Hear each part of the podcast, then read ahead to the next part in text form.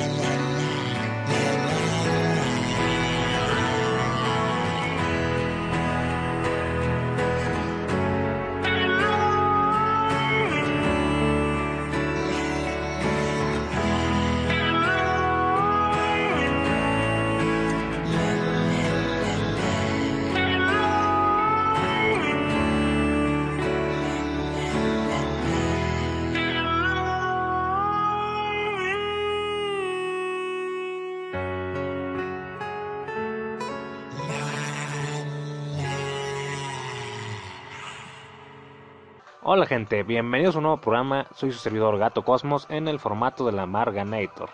Lamentablemente para los que escuchan mi otro podcast, el otro podcast no se grabó bien, así que habrá que hacer uno nuevo, yo creo que ya de otro tema, así que al menos en ese programa si tú escuchas aquel día. Bien, hoy vamos a hablar sobre la supuesta privacidad en Internet, cosa que yo digo que básicamente no existe. Yo me lo pongo así, Cualquier cosa que pones en internet está expuesto a que cualquiera persona lo vea. Es más, yo digo, cualquier cosa que has subido a internet, aunque sea de forma privada, alguien más ya lo vio. Sí, suena horrible, pero es lo más probable. Yo digo que un 99% de las veces.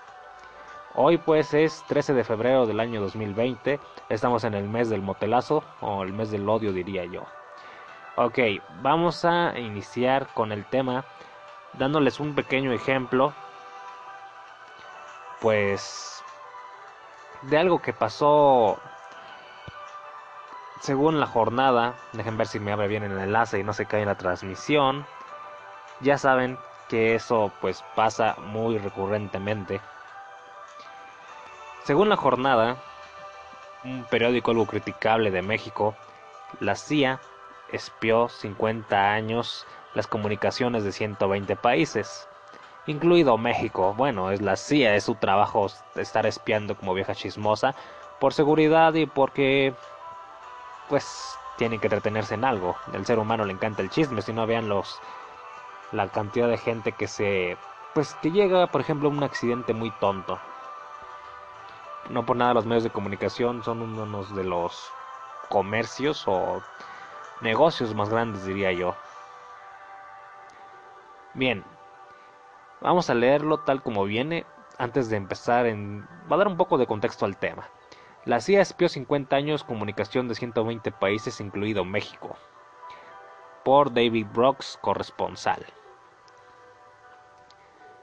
Durante medio siglo, hasta el año 2018, más de 120 gobiernos alrededor del mundo, incluyendo México, confiaban en una sola empresa suiza para mantener secretas las comunicaciones con sus espías, militares, diplomáticos y otros gobiernos. Pero ninguno sabía que los dueños reales de esas empresas, de esa empresa, eran la CIA y su contraparte alemana, BND, reveló el criticable Washington Post. La empresa CryptoAG se convirtió en el principal fabricante de máquinas de cifrado y ganó millones de dólares vendiendo el equipo a gobiernos de Europa, las Américas, Asia y África. Incluso el Vaticano y la ONU también eran clientes de este supuesto sistema infalible de cifrado. Pero lo que ninguno de sus clientes jamás supo es que CryptoAG era secretamente propiedad de la CIA y su socio, la inteligencia de Alemania Occidental. Reportó el Post en un reportaje exclusivo en colaboración con ZDF, un medio alemán, quienes tuvieron acceso a una historia clasificada de la CIA e informes alemanes sobre la operación, como entrevistas con algunos de los participantes. Dice, fue el logro de la inteligencia del siglo, concluye el informe de la CIA, agregando que gobiernos extranjeros pagaban buen dinero a Estados Unidos y Alemania Occidental por el privilegio de tener esas comunicaciones más secretas leídas, pero al menos dos y posiblemente hasta cinco o seis países extranjeros, pues las leían. Así que básicamente pagaban millones y millones y millones de dólares para filtrar su información de una manera confiada y simple. Muchas veces uno ve mensajes de seguridad de Google, ve mensajes de seguridad de WhatsApp, de Telegram y te advierten sobre su cifrado. Cuando WhatsApp ha sido la herramienta para hackear a muchos artistas y que pues luego están vendiendo sus packs o historias íntimas en internet como los pues yo diría los clásicos paparazzi. Es una nueva manera de ser paparazzi. Incluso muchas veces amenazan a famosos y no tan famosos o gobernantes de que van a revelar la información si no pagan cierta cantidad de dinero y muchos famosos dicen, bueno, si van a publicar estas fotos, esta información o demás, la publico yo primero. Así no me extorsionan. Valiente y lógico de su parte, si de todas formas, pues la persona que te pide el dinero seguramente lo va a seguir haciendo durante años, porque así son los extorsionadores. Volviendo a la historia de la jornada, desde, 1970 hasta 2018, la CIA y la Agencia de Seguridad Nacional, NSA, controlaron todas las operaciones de cripto, todas, sin el conocimiento de sus clientes y de casi todos sus empleados, solo lo sabían las altas esferas. Con ello, la CIA y la NSA estaban monitoreando comunicaciones de Anwar el, Sadat en, en 1978, de los iraníes en 1979, así como otros desde Arabia Saudita, Corea del Sur, Argentina, Venezuela, Colombia y por supuesto México. El reportaje aborda cómo se manejó la empresa para evitar que sus empleados se enteraran de la relación con agencias de inteligencia, las disputas burocráticas dentro y dentro de Estados Unidos y Alemania, como el tipo de información que se logró obtener. Bueno, si logro acordarme, voy a poner la información del link del Washington Post en, en los comentarios o en la descripción del programa. Por lo general los pongo en Evox, en la otra plataforma no se me olvida. así que sigamos.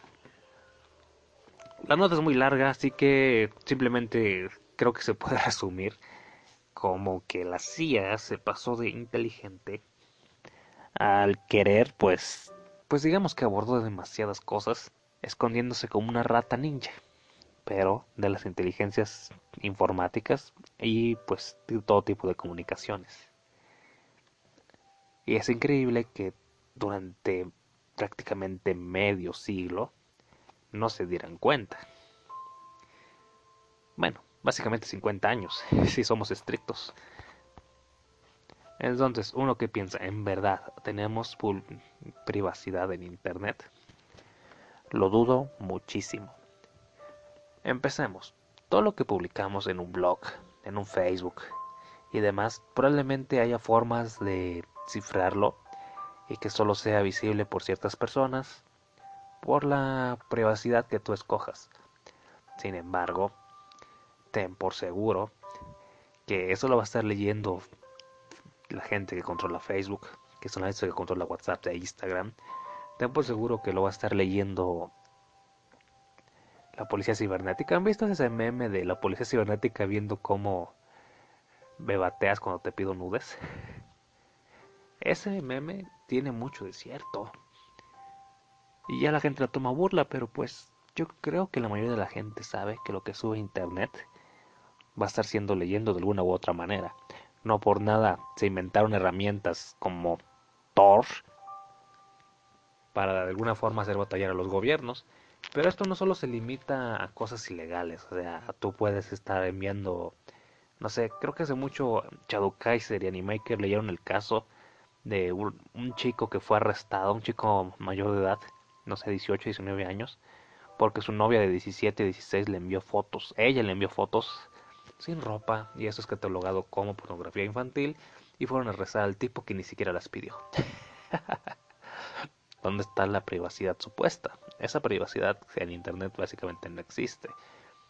Los gobiernos, estoy seguro que ven al Internet como una herramienta de que les puede incluso derrocar gobiernos. Ya ha pasado, digamos que en ciertas maneras, influenciando y los gobiernos poderosos del mundo saben que es una de las principales herramientas con la que atacar a otras naciones. Muchas revueltas y muchos infiltrados obviamente se organizan no por llamadita, no por reuniones secretas, sino que todo se va haciendo por internet de alguna u otra manera, que es la forma más fácil y masiva de llegar a los bobos o influenciar a gran cantidad de personas. La televisión ha perdido demasiado poder en eso, la radio hace mucho que lo perdió, aunque aún tiene pues grandes nombres que pueden ser que pueden influenciar a gran cantidad de personas, pero es poco realmente con el internet mediante posts fantasmas, bots y demás, pues vas generando ideas que van, pues yo diría, trastocando la mente de las personas, no, no sería el término correcto. Que les van influenciando, mm, no, cambiando poco a poco en vista de lo que ven, sobre todo en mentes jóvenes en mentes que no se quieren informar más y incluso aunque muchas veces uno se informe por demasiados medios, mm, uno no sabe realmente a quién creer y solo resta pensar, bueno, vamos a ver qué es lo menos peor de lo que nos encontremos en el mundo.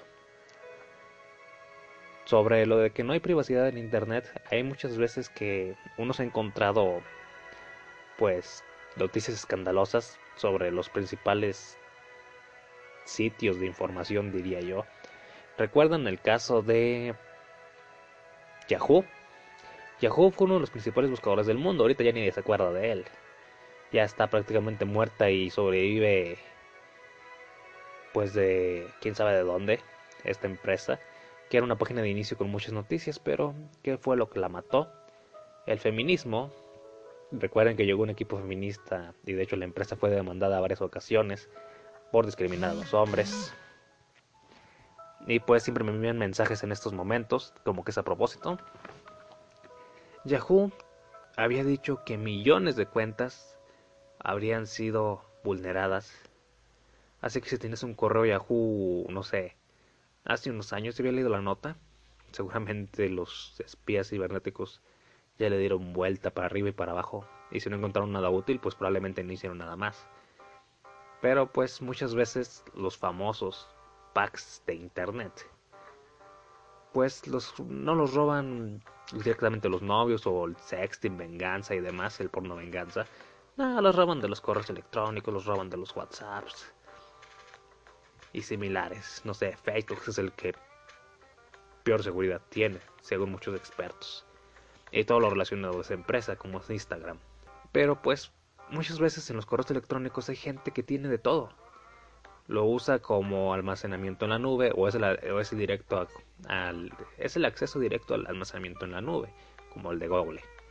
Entonces alguien que acceda a tu correo electrónico pues ya básicamente te, te puede joder tu YouTube te puede joder tu Google Drive y similares. Muchas veces tienes documentos escaneados importantes los guardas en la nube pensando que es un buen respaldo ¿Saben lo que yo he hecho muchas veces cuando guardo algo en la nube? Lo meto en un RAR y aparte le pongo contraseña, bueno, de periodo para que batallen. pero recientemente me di la tarea de estarlos eliminando por todas estas cosas que he estado explicando. Entonces, recientemente, ya dejando de lado el caso de Yahoo, que tuvo una seguridad pésima y acepta que están vulnerables, que fue, fue vulnerable durante años los correos de miles, si no es que millones de personas, creo que hasta miles de millones de personas. Hubo un tiempo que Yahoo era muy popular. Pues en estos tiempos está de moda el Gmail. Y el Gmail, por lo que he visto, no es tan seguro como aparenta. Sobre todo porque hay gente que es muy despistada, diría yo. Empecemos con Google... No, ¿saben qué? Les voy a dar un ejemplo. Hay dos youtubers que fueron hackeados, que son youtubers que yo sigo, Francisco Borrero un, que es de Nueva York, hasta el momento es venezolano en Nueva York. Bueno, no lo sigo mucho, la verdad. La verdad es que yo he seguido su Instagram, de su canal de YouTube no me llama mucho. Y seguí el canal del tío Verde, un blogger que también ignoró el ciclismo, pero que en realidad hablaba de todo, incluso de política. Y hasta la fecha sigue hablando de todo. Pero, ¿qué es lo que pasa? El tío Verde en su podcast lo pueden escuchar en Spotify, simplemente buscan como el podcast del tío verde, habla sobre cómo, por no tener unas medidas de seguridad mínimas, su cuenta de Gmail y por lo tanto de YouTube fue vulnerada. Por culpa de esto, pues se quedó sin una parte de su ingreso, YouTube le daba dinero, obviamente, al tener un gran número de suscriptores.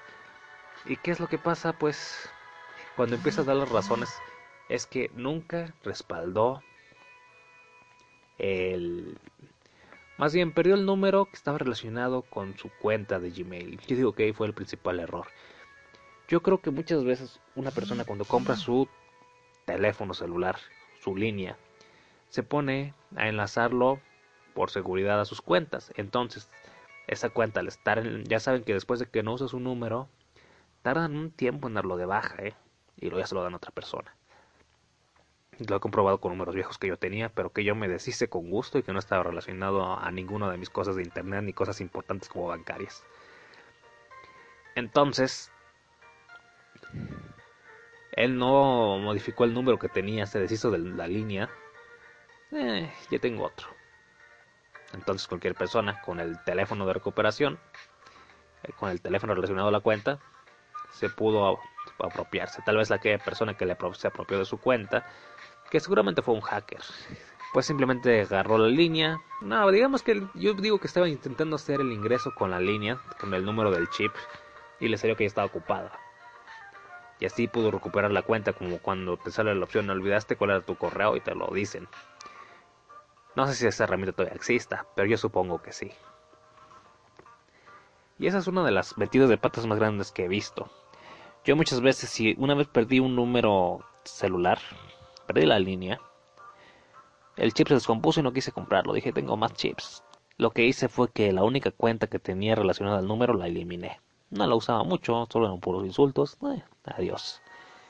Pero esas metidas de pata son cosas muy particulares de uno. Pese a que las empresas te respalden en cierto grado, yo digo que básicamente todo lo que tienes en internet las empresas lo leen, lo revisan de pies a cabeza, prácticamente siempre, ya sea con robots o con gente real. Por ejemplo, el caso del tío de una chica que se iba a suicidar, o no me acuerdo si chico, creo que era una chica, que se iba a suicidar y un empleado de Facebook alertó a las autoridades. Después de leer el post o comentario, creo que era, o mensaje. Entonces, para que se haga una idea de realmente la poca privacidad que se tiene. Y mucha gente dice, bueno, si no hacemos nada malo, ¿qué importa? Sí, los puedo entender. Ya no queda de otra porque uno está tan metido en el mundo del internet que probablemente mucha gente sin él se suicidaría. Se aburriría y hay gente pues que el internet es su único mundo porque en la vida real social pues no hay mucho o con personas adecuadas con que expresarse. En internet puedes encontrar fans de todo, aunque sean miles de kilómetros de distancia, y te sientes en cierto entorno integrado. Pero así algo así como yo en Japanex, más o menos, aunque no me sienta el 100% integrado, pues es un mundo friquero.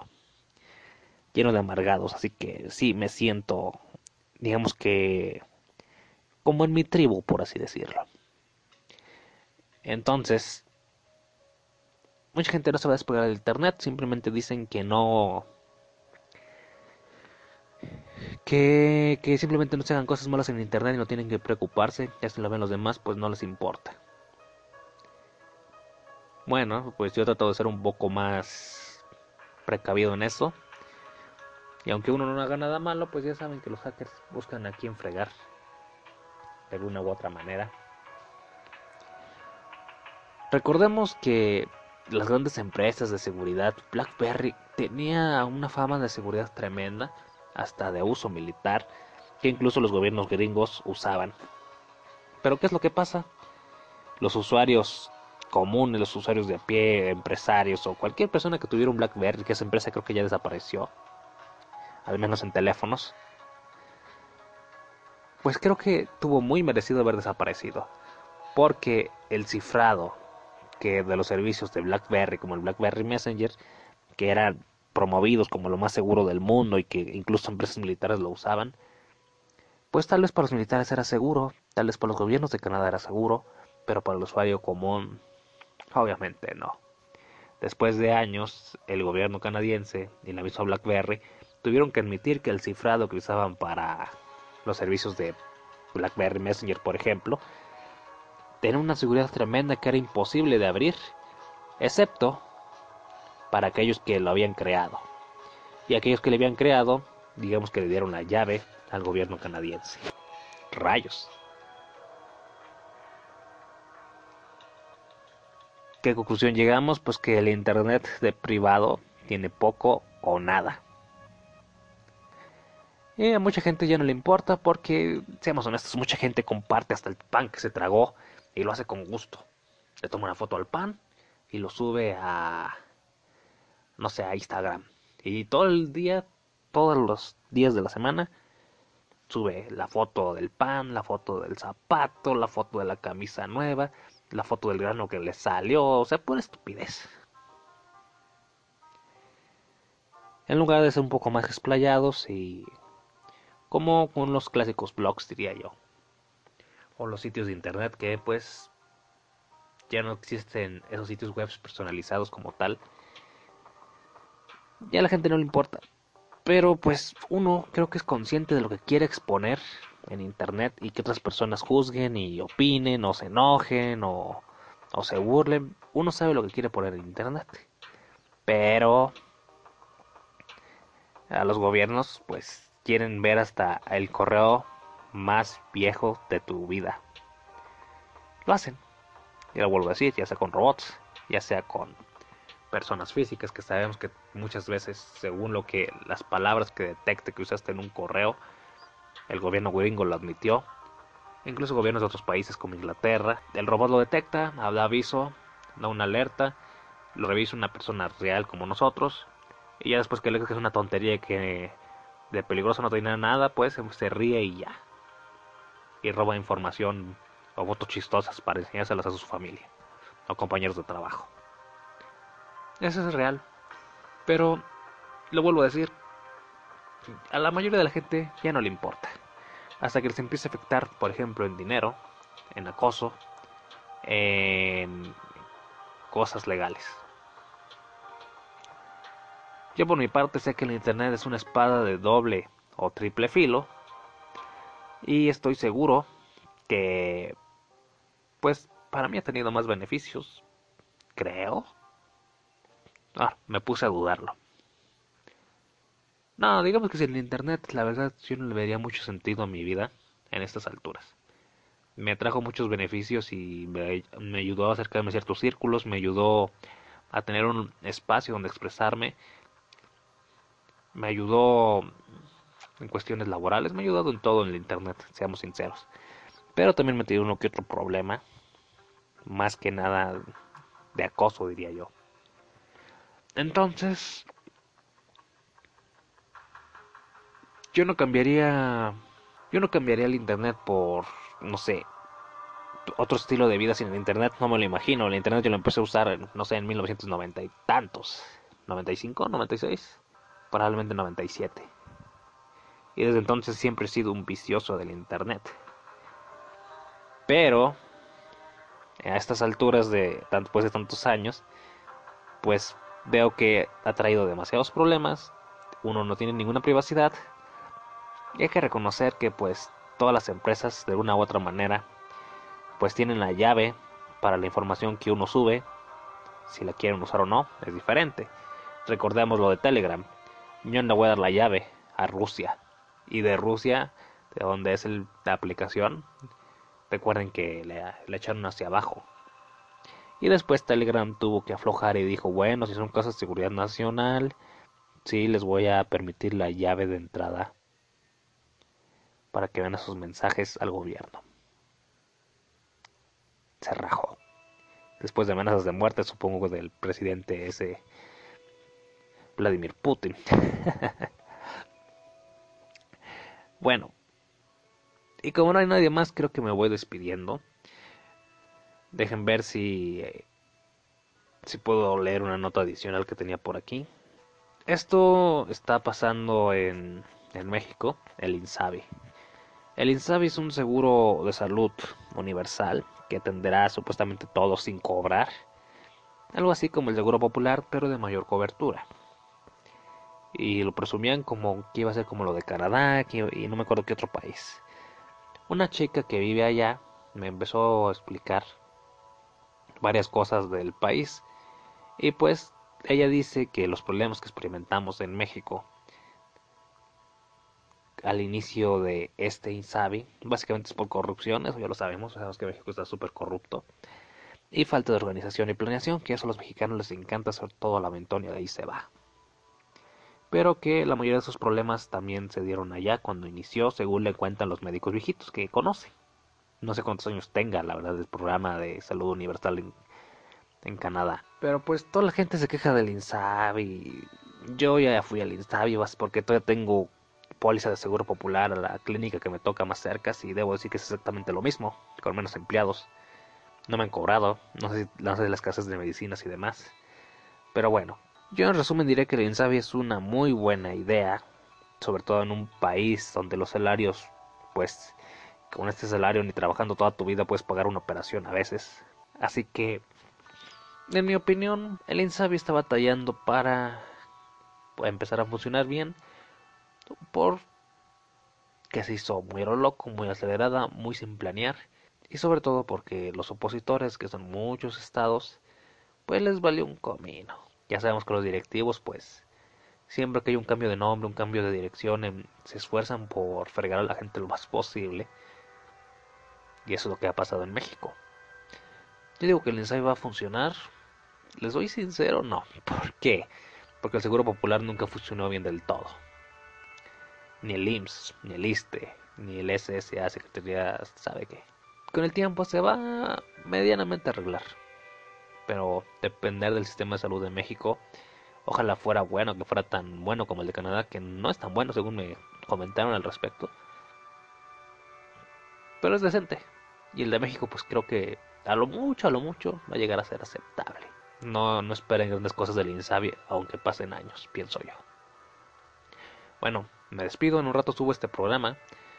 Tal vez le haya cortado cosas porque seguramente me va a estar espiando al, no sé, la policía cibernética. Pero lo dudo mucho. Saludos a todos los espías, que la pasen bien, hasta la próxima.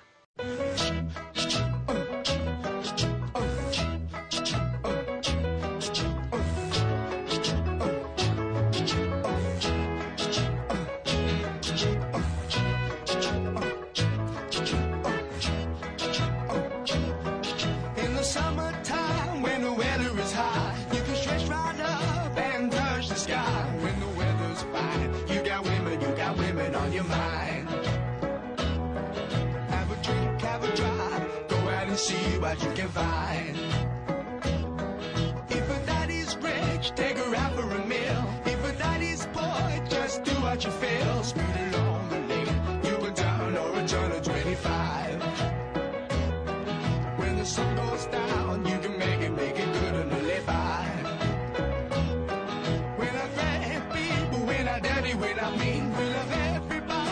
as we please. When the weather's fine, we go fishing or go sailing in the sea. We're always happy, lives we live in, yeah, that's our philosophy. Sing along with us, dee dee dee dee dee, da da da da da, yeah, we're happy, happy. Da da da, dee da da dee da da da da. Da da da da da, all right, all right, all right, da da da.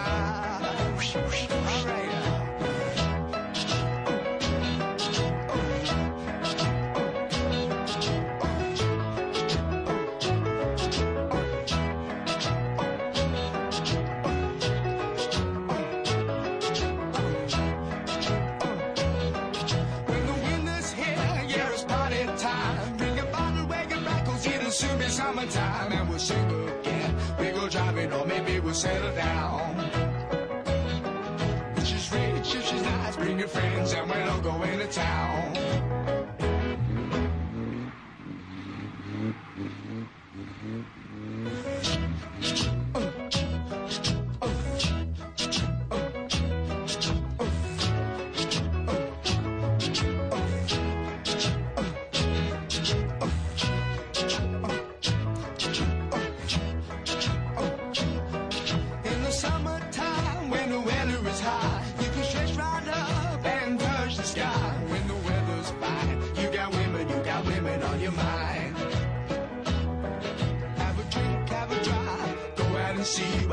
Find.